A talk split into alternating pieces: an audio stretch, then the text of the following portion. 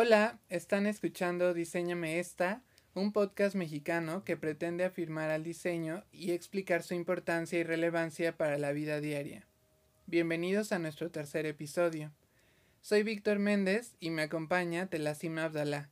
¿Cómo estás? Hola Vic, bien. Hola a todos los que nos escuchan. Queremos agradecerles su tiempo y los invitamos a que nos dejen algún comentario o sugerencia. Suscríbanse al podcast y si les es posible, déjenos una reseña o calificación para que más y más personas puedan escucharnos. Estamos en Instagram como dicename.esta, donde pueden ponerse en contacto con nosotros. Por ahí los leemos. Y bueno, en este tercer episodio hablaremos de un tema esencial para el diseñador profesional. O tal vez no tanto, ya lo veremos. Es la herramienta quizá más representativa de un diseñador, pero también más limitante. Estamos hablando del render. En diciembre pasado, en una entrevista que la editora y escritora Amy Fearson realizó a la arquitecta mexicana Tatiana Bilbao para el sitio de diseño The Scene, esta declara que, desde su proceso de diseño y su forma de trabajo en su estudio, los renders están prohibidos, y es tajante al emplear esta palabra. En la entrevista, la cual compartimos para que puedan analizarla con mayor precisión, Bilbao se niega a utilizar este medio para explicar algún proyecto en proceso y en cambio prefiere utilizar otras técnicas. Ella dice que los renders son, y cito, peligrosos y dañinos, porque predisponen al cliente y perjudican el proceso creativo. Tal es el poder de una imagen. Este episodio tendrá como fundamento esta entrevista y el propósito es desmembrarla y tomar una postura. Bueno, y para apoyar este episodio entrevistamos a Daniel Alcala, socio fundador de la firma mexicana de arquitectura basada en la ciudad de Aguascalientes, STBX, y él nos da su definición de render. Pues es una instantánea de luz, o sea, es una fotografía, un fotos grafos, ¿no? Un dibujo de luz, pero de algo que no existe. Entonces eso es muy interesante porque estás visualizando algo que no se ha construido. Entonces es una representación virtual de la futura realidad. En la entrevista de The Scene, Bilbao relata una anécdota. Un cliente se sintió insatisfecho con el resultado de una casa. Durante el proceso conceptual, el cliente vio un render de la casa. La insatisfacción iba en sentido de que lo construido no se parecía a esa imagen. El problema, dice Bilbao, es que el cliente dejó de imaginar la casa y aquel render le mostró el producto terminado.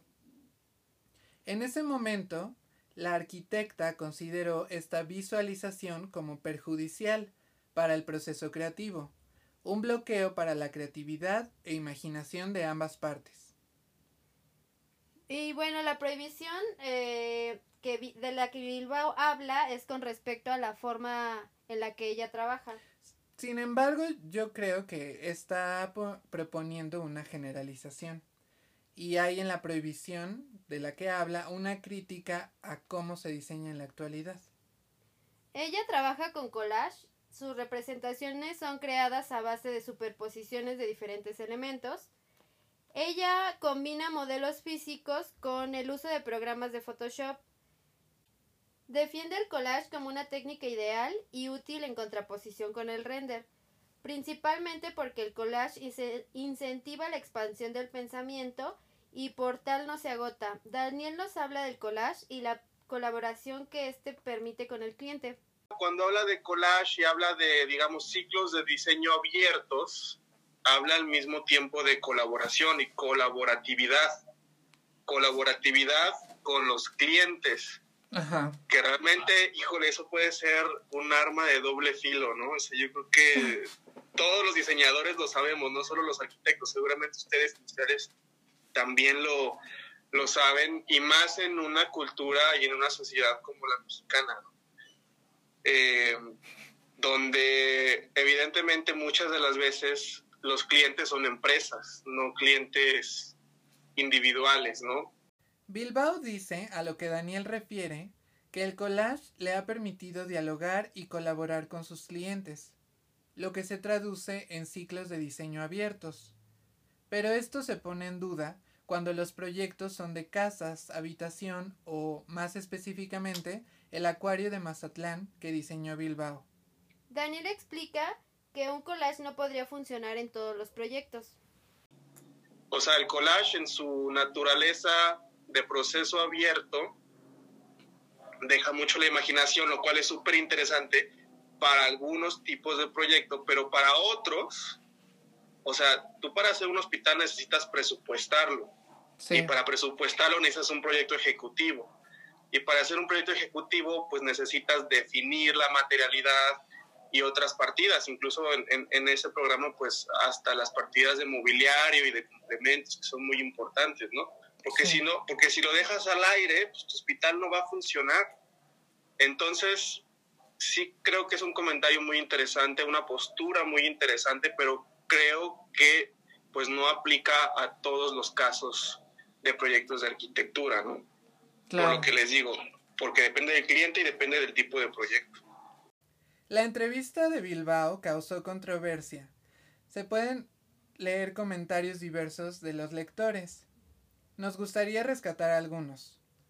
Uno de ellos explica que la forma de trabajo de Bilbao está enfocada en una respuesta no concluyente, y un render, al ser una imagen exacta, rompe con ese propósito. Y otro comentario defiende el render por su, por su claridad representativa en contraposición con el collage.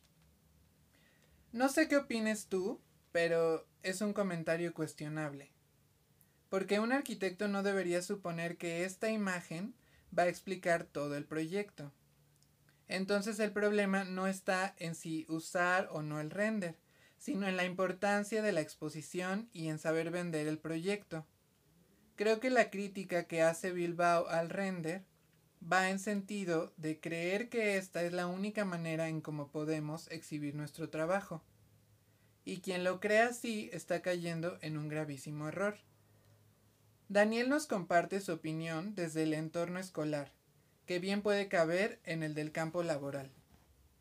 Sí. Con su postura. No, yo estoy de acuerdo. Yo, yo creo que esa visión es, es equivocada. No debería ser así. O sea, el profesor no tiene ningún derecho de decirle a un alumno que si no sabe renderizar, no sabe diseñar. O sea, una cosa es totalmente independiente de la otra. Hacer renders no es hacer arquitectura.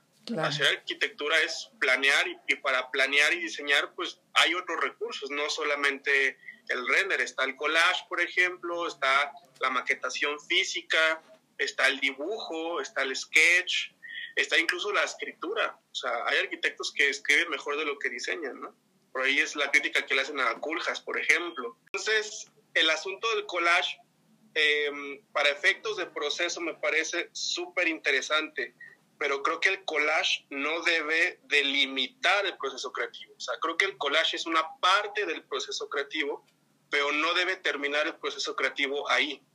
¿A qué voy? A que Em, el cuerpo del diseño puede trabajarse en, este formato, porque a fin de cuentas es un formato, el collage. Pero seguramente después del collage vendrá algo más definitivo o definitorio, como maquetas físicas, o ya pasarnos a visualizaciones hiperrealistas.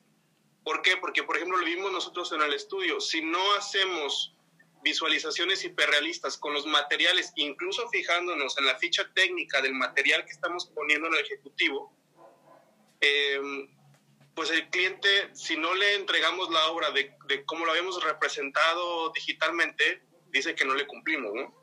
Entonces también existe esa, esa obligación a veces, por eso digo que depende del cliente, esa obligación del arquitecto de hacer las, la representación lo más real posible a lo que se va a construir. Un collage podría ser más interesante en términos estéticos y artísticos, aunque también es cuestionable. Más bien creo que no estamos acostumbrados a ver un collage como parte de una entrega en un proyecto, y que la práctica y el campo laboral han privilegiado al fotorrealismo o a estas visualizaciones hiperrealistas de las que habla Daniel.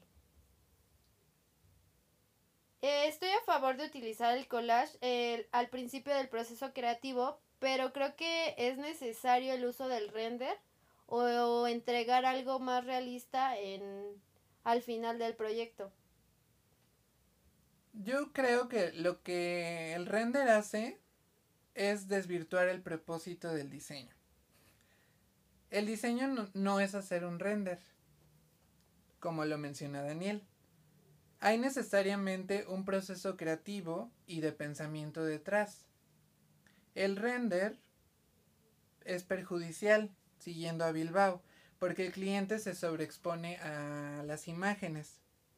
Un comentario en la entrevista se burlaba de esta postura diciendo entonces que se prohíban los programas CAD. Y luego la arquitectura misma y que todos vivamos con el cielo como techo. Sin embargo, no me parece descabellado pensarlo así. Si dejar de lado los programas de cómputo ayudará a derribar las preconcepciones sobre la disciplina, que se prohíban todos. Pero sería ir un poco en contra de los avances, ¿no? Y los avances tecnológicos. O sea, no es, es que no es dejar uno por el otro, creo, sino complementar uno con el otro. El, o sea, el collage al principio y al final entregas un render porque es necesario. Pero no que digas, voy a borrar para siempre las computadoras. Porque no. sería entonces empezar a retroceder. No, no es... O sea, creo que el comentario de este lector en el sentido de abandonemos todo, ¿no? O sea, él lo está lo está criticando porque critica obviamente la postura de, de Tatiana. Eh, pero justo lo que yo creo valioso de ese comentario es hacerme ver, pues que es cierto, a lo mejor es, lo estamos haciendo mal como práctica, ¿no? El pensar que el render es lo único que, que el diseño hace, ¿no? O sea, ahí es donde yo le veo la, la crítica y que y que sí, el, el, que, el que quitemos todo pueda ayudarnos a volver a, a eh, pues a que la práctica sea distinta, a que la manera como la, la pensamos cambie. Bueno, si hablamos de algo importante, eh, serían los tiempos para desarrollar un proyecto. Si ponemos en una balanza el tiempo que te puede realizar, o sea, el que tiempo que te toma realizar un collage y el tiempo que te toma realizar un render, pues quizá también eso, el por qué nos estamos yendo hacia los render, ¿no? El que es más fácil o más rápido el hacer cambios y modificaciones en el proyecto a volver a hacer todo un collage o el el tiempo que te tardas. Eso quizá también hable un poco de, de por qué nos estamos yendo hacia la, al área digital. ¿Tú qué estás de acuerdo con esto? Sí, yo creo que que bueno, no sé cuánto llevará, o sea, cuánto represente en el tiempo del proceso creativo en en los proyectos de, Bilbao, de Tatiana, no sé cuánto le dediquen a eh, la parte conceptual, ¿no? Entonces, si un collage me va a representar mayor inversión de tiempo y mi única justificación es el que, el que no quiero que el cliente se, se envicie de imágenes eh, exactas, de imágenes finales, no sé, o sea, habría que, que replantearlo, ¿no? Porque justo el tiempo del diseño con los clientes, pues es, eh, o sea, avanza rápido, ¿no? No creo que un cliente quiera esperar más de dos días, o sea, dos días más, eh, solo por un capricho, a lo mejor, o una convicción de, del, pues de mi pensamiento, ¿no? Pero, eh, lo que me gusta de, de esta postura de, de, Tatiana, pues es que, o sea, decirle al cliente, pues tenme, tenme confianza, ¿no? O sea, como, o sea, el, el trabajo va a salir, aun cuando a lo mejor me lleve un día más hacer un collage con, eh, eh, o sea, al lado de un render, ¿no? Pero el trabajo va a eh, ser mejor, o sea, va a beneficiar al proyecto final. Yo así lo, lo veo. Bueno, ya lo decía Daniel que el collage no debe limitar el proceso. O sea, no nos debemos quedar con, con el collage. En algún momento es necesario el uso del render, pero como dices, no, no, no desde el principio quizás para no enfrascarnos en alguna idea y dejar que el, que el proceso creativo fluya. ¿Es posible concluir que la creatividad se ve disminuida por lo digital o que el render lo está matando? Mm, si concebimos el collage como un formato abierto, a diferencia del render que está súper explicado y acabado, diría que sí, el render mata la creatividad. Hablo de la creatividad puesta al momento de presentar el proyecto al cliente. ¿no? O sea, está en esta posibilidad de que al presentarle algo en el, en el nivel conceptual al cliente, el mismo cliente pueda darnos retroalimentación y pueda apoyar al, al proceso creativo. En ese sentido, sí, sí creo que mate la creatividad, porque está eh, imposibilitando el que surjan más ideas. Un render, o sea, al mostrarle un render a un cliente, no va a ser lo mismo que, que veo en un collage, distintos colores, eh, distintas texturas, porque también Bilbao juega con las texturas. Y eso pueda despertar en, en el cliente ideas que van a apoyar al, al, al trabajo ya, al, al edificio o a lo que vayamos a hacer. No estoy tan de acuerdo. Creo que el ser creativo no tiene que ver con el hacer un render. O sea, el una cosa no tiene que, que estar este obligatoriamente relacionada con la otra. Puedes ha hacer un render sin ser nada creativo o puedes ser muy creativo y no saber hacer un render. Entonces, no creo que una esté eh, obligatoriamente relacionada con la otra. Sin embargo, coincido, o sea, creo que coincidimos con, con lo que Daniel dijo antes, que el proceso no puede concluir con el render. Tú también ya lo, lo habías mencionado. Y entonces preguntaría, ¿el render se hace necesario? Y creo que la respuesta es que sí. Daniel nos comparte la experiencia de su oficina con, con, el render y el futuro de esta técnica en términos de cine de arquitectura. Cómo la tecnología nos va empujando a la hiperrealidad, okay. eh, al hiperrealismo o al post-hiperrealismo, ¿no? O sea, y, y hacia dónde va la técnica y ver si la técnica nos lleva el ar al arte o si el arte nos lleva a la técnica, pensándolo a futuro, porque pongámonos a pensar, eh, hace 20 años o hace 5 años, ¿qué calidad tenían los renders? Hace 10 años, ¿qué calidad tenían los renders? ¿Y qué calidad tienen ahora? Claro. Lo que vemos en el cine, o sea, lo que vemos en el cine, ya no sabemos si estamos viendo una pantalla verde con personajes y todo lo demás lo crearon en 3D o si realmente se grabó eso en, digamos, en live action, ¿no? Entonces, la técnica nos está llevando a superar la realidad. Incluso algunas veces en renders vemos espacios o paisajes que son más bonitos en 3D que en la vida misma, ¿no? que en la realidad Sí. misma. Escuchándolo, puedo decir que el render no va a dejar de usarse, pero es una herramienta, nunca el fin último.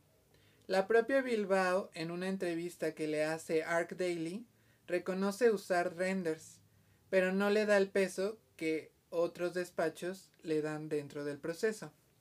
Y recordar que hacer renders es una habilidad y que no a todos los diseñadores se les da bien el manejo de técnicas computacionales y no debería existir contrasentido en ese perfil del diseñador.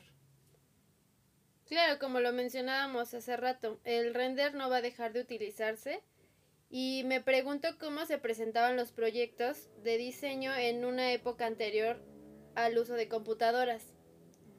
Aaron Betsky, escritor y crítico de arquitectura y diseño, dice que los diseñadores nos hemos convertido en monos de rino y esclavos del Photoshop, pues vivimos en la tiranía de las computadoras. Betsky pone en duda y critica a quienes señalan que los renders revolucionaron o revolucionan a la disciplina. Daniel os cuenta más sobre el render y el futuro de este formato. En STBX hay una línea visual marcada que yo diría que es la que va en búsqueda del fotorrealismo y de que los renders sean físicamente correctos. O sea, ¿qué significa que sean físicamente correctos?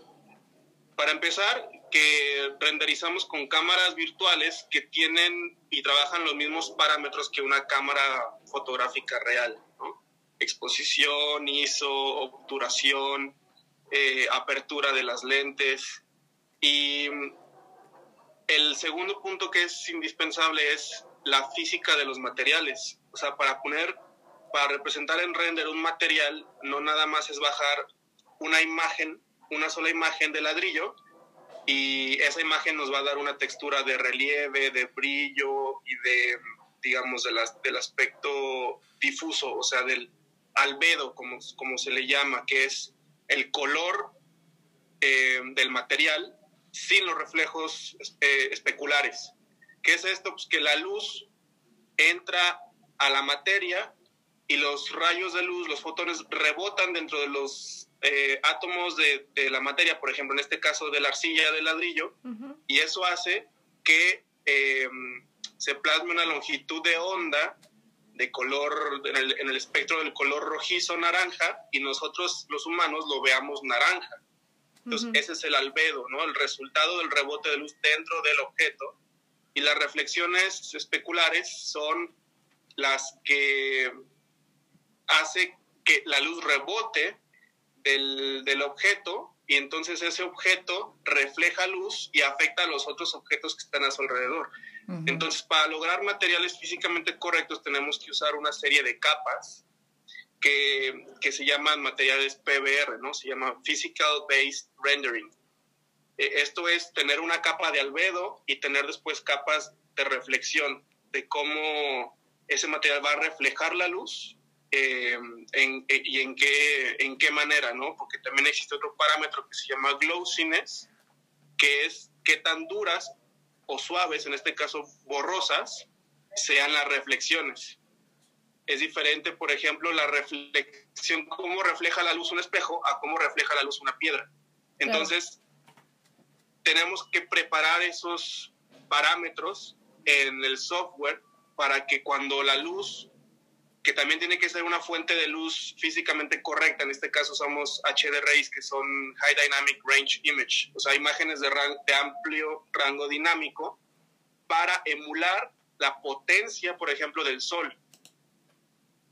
Eh, porque hay HD rays, digamos, que no, no son físicamente correctos y sí te dan el fondo difuso del cielo y las nubes, pero no están iluminando como iluminaría la realidad del sol. Entonces, el render físicamente correcto nos lleva a emular la realidad física de la luz y de los materiales, que no es fácil, pero que sí es tendencia ahorita.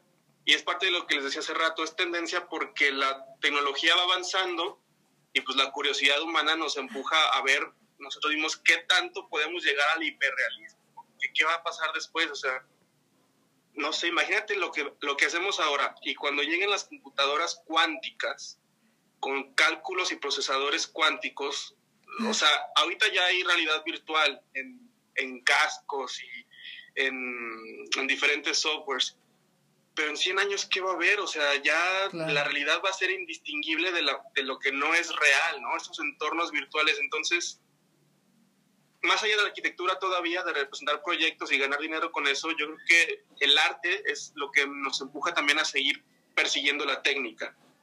O sea, seguir persiguiendo el hiperrealismo conforme va avanzando la tecnología, los procesadores, las tarjetas gráficas, y cómo podemos ir cada vez más em, acercándonos a la realidad de la luz y de los materiales.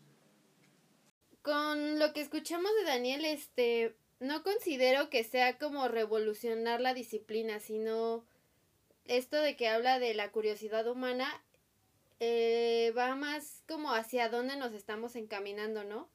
El cómo podemos representar nuestras ideas que lleguen a un punto de ser totalmente reales sin todavía estar construida. Eso es como, o sea, sigue siendo arquitectura, sigue siendo diseño, pero la forma de representarlo no creo que no creo que disminuya el, crédito de alguien que hace un boceto a mano alzada, sino va más hacia cómo estamos experimentando, ajá, pero pero sobre nuestra curiosidad, cómo estamos experimentando el el ahora qué podemos hacer. Ok. Pues yo o sea, bueno, con lo que Daniel explica, creo, tanto tú como yo, que quedamos boquiabiertos. Pero sí creo realmente que hay una evolución de la técnica. Y en ese sentido una revolución como... Lo, o sea, no concuerdo con lo que dice Betsky, ¿no? De que a lo mejor el render eh, no ha revolucionado a, la práctica. Yo creo que, que claramente aquí sí, sí hay una revolución. Sin embargo, esto no se contrapone al pensamiento de Bilbao, ¿no? Volviendo a, la entrevista, a lo que ella dice. Porque ella está criticando el sentido del render en el proceso. Pero sí se puede afirmar que las posibilidades técnicas de un collage están limitadas y ser igual de limitante que un render desde otros términos. Lo que ha hecho el render, para mal, pienso, es que su uso extendido ofrezca soluciones muy similares en todo el mundo. La réplica, el que todo se parezca, abarata el valor del diseño, lo hace superficial. En ese sentido, uno de los lectores de la entrevista concluye que, y cito, sacar el renderizado de la ecuación de diseño sería un gran beneficio para la práctica. Bueno, ahí en ese aspecto creo que no es culpa del render, sino de los diseñadores. El, el, el, que todo se quede pues dentro de esta línea de que todo se parezca. No es culpa del render, porque los diseñadores somos los que estamos ejecutando el... O sea, la, la acción la hacemos nosotros, no, no es culpa de, ay, pues porque hay el render ya le tenemos que echar la culpa a él y ya no, o sea, no está, no, no quiere decir que nos estemos limitando por eso, sino que quizá es más fácil, ¿no? El, el ver una imagen y de ahí, como dices, enviciarte y por eso es que quizá los productos tengan una línea parecida. Esta entrevista con Tatiana Bilbao eh, pienso que es de enorme importancia porque cuestiona nuestra práctica. Y la aplaudo porque se aleja del statu quo del diseño. Una primera cuestión que me surgió al, leer la entrevista es si debería importar qué herramientas se utilicen para diseñar. Eh, lo pongo en este sentido porque eh, aunque ya vimos que Tatiana usa tanto collage como render, ¿no? El collage lo usa en una, en una etapa conceptual y el render obviamente pues eh, en una etapa final. Pero hay esa crítica, ¿no? Se le critica a, a la arquitecta que use que use un medio que a lo mejor no se entiende, que a lo mejor eh, no beneficia, no es, no es benéfico para el cliente, ¿no? Por, por lo que está viendo. Eso es lo que se le critica. Entonces, debería importar realmente lo que utilicemos para diseñar, sea algo digital o, o, no, ir más hacia lo hacia lo experimental o hacia lo manual. Pues no que importe, no creo que el utilizar una técnica u otra eh, te haga más o menos diseñador o más o menos arquitecto, sino que habla quizá de tu estilo, ¿no? Podrías ir definiéndote como, como ella, que ella trabaja y le da más peso al collage, ese es su estilo para trabajar, o como hablábamos de Daniel, que ellos se van más hacia el fotorrealismo, ese es el estilo de su agencia, pero no es, o sea, uno u otro no es más o menos que el otro. No hay, o sea, es que también no debemos dejar que nos encasillen el que debemos cumplir con ciertos requisitos porque porque no es así, la forma de trabajar de uno u de otro es distinta y, es válida también. Sí, Dan, Daniel nos contaba en, cuando platicamos con él que en su oficina eh, ellos le piden a un diseñador o arquitecto recién egresado no que sepan renderizar, porque para ello hay recursos gratuitos, como él, él mencionaba YouTube, de donde obtenemos conocimiento. Pero más bien lo que ellos le, le piden es que sea un, un creativo eh, autodidacta, ¿no? Y que a lo mejor piense por sí mismo y que sea prepositivo. En este sentido, vuelvo, no debería importar eh, saber, saber hacer renders, ¿no?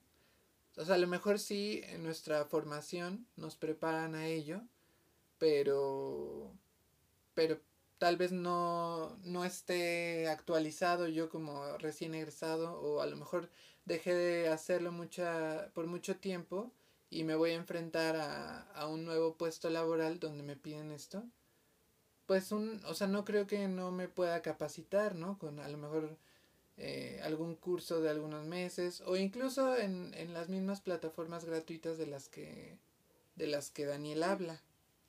El problema, yo como lo veo, es que se cree que el diseño es ese instrumento. O sea, el, el, saber hacer render. El saber, exactamente. Eso se pensamos, o bueno, bueno, yo no lo pienso, pero hay muchas empresas que, que tal vez sí lo piensan, porque es lo, el perfil nos encasillan, nos encasillan en ese perfil. Es el perfil que ofrecen eh, sus eh, puestos laborales y pues no, no es eso, ¿no? Y olvidamos eh, que la solución pertenece a la creatividad, es decir, al pensamiento. O sea, que el, que, la, que el, diseñador o el arquitecto se está enfrentando con, con sus propias ideas y no así se sabe usar una máquina o no. Finalmente, en la entrevista con Daniel surgió una posibilidad que no habíamos visto. Él dice que hay arquitectos que solo construyen y no diseñan. En España hay esas dos carreras están separadas, o sea, el arquitecto es el que diseña y existe, no me acuerdo el nombre exacto, pero existe el, digámosle, el constructor. Entonces hay una carrera para ser constructor y una carrera para ser arquitecto. En ese caso, seguramente ya pronto también va a haber carreras solo para hacer, digamos, infografía o visualización. Porque mm, puede haber gente, no sé, yo he visto que hay incluso, por ejemplo, diseñadores gráficos que se dedican a renderizar arquitectura o se dedican a animar Así como hay arquitectos que se dedican a hacer eh, diseño de producción en cine, por ejemplo, ¿no? Entonces yo creo que también eso es lo padre de estas carreras, que son, a fin de cuentas, el núcleo es la creatividad, e incluso como industrial tú puedes hacer arquitectura, o, o, yo como arquitecto puedo hacer industrial, porque hemos diseñado mobiliario. Y bueno, escuchando esta, este comentario de Daniel, me, me pregunto si si no sería bueno una separación así aquí en México, en las, en las escuelas de diseño. Porque tal vez exista, creo, a un nivel de técnico del diseño, o sea, alguien que estudia una carrera eh, pues especializada en, eh, en el manejo computacional, porque sí las hay, ¿no? Y que duran un, poco menos que una, una licenciatura. Y está el nivel universitario. Pero sería interesante que dentro de la propia carrera hubiera estos matices y quizás eh, o se especializara al, al, alumnado. y que el campo laboral asimismo entendiera esa distinción. ¿Tú, tú qué opinas? Pues sí, suena interesante la, la parte de dividir el yo hago, me dedico solo a render, yo, yo me dedico solo a diseño conceptual y creo que muchos diseñadores lo hacen así, pero volvemos a la parte en la que el, campo laboral nos encasilla en que debemos eh, saber o hacer o conocer ciertas, ciertas cosas para considerarnos diseñador y que encajamos en su puesto.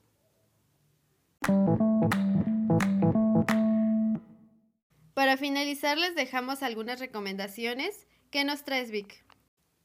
Eh, si pueden, échenle un ojo al trabajo de la firma especializada en visualizaciones renderizadas, Dark Studio. Dark con C. Incluso uno de sus miembros escribió para The Scene un artículo en defensa de la arquitectura desde la visualización arquitectónica. Por si les interesa, el artículo se titula The Role of the Contemporary Visualizer is Deeply Misunderstood. Algo como el rol del visualizador contemporáneo es profundamente incomprendido. Aunque creo que en español no hay una traducción para visualizer. ¿Tú qué traes, Sara? Bueno, eh, yo quiero recomendarles el trabajo del artista Jonathan Vico. Él es este un buenazo en el collage. Él se enfoca en figura humana, es un trabajo muy interesante y creo que ahí se observa el potencial que el collage tiene a un nivel conceptual y aspiracional. Y, y bueno, obviamente queremos recomendar eh, que revisen la cuenta de Instagram de STBX Arquitectos para que puedan checar el trabajo de su estudio. Con esto nos despedimos. Esto fue Diseñame esta. Esperamos nos puedan acompañar en un siguiente episodio. Adiós.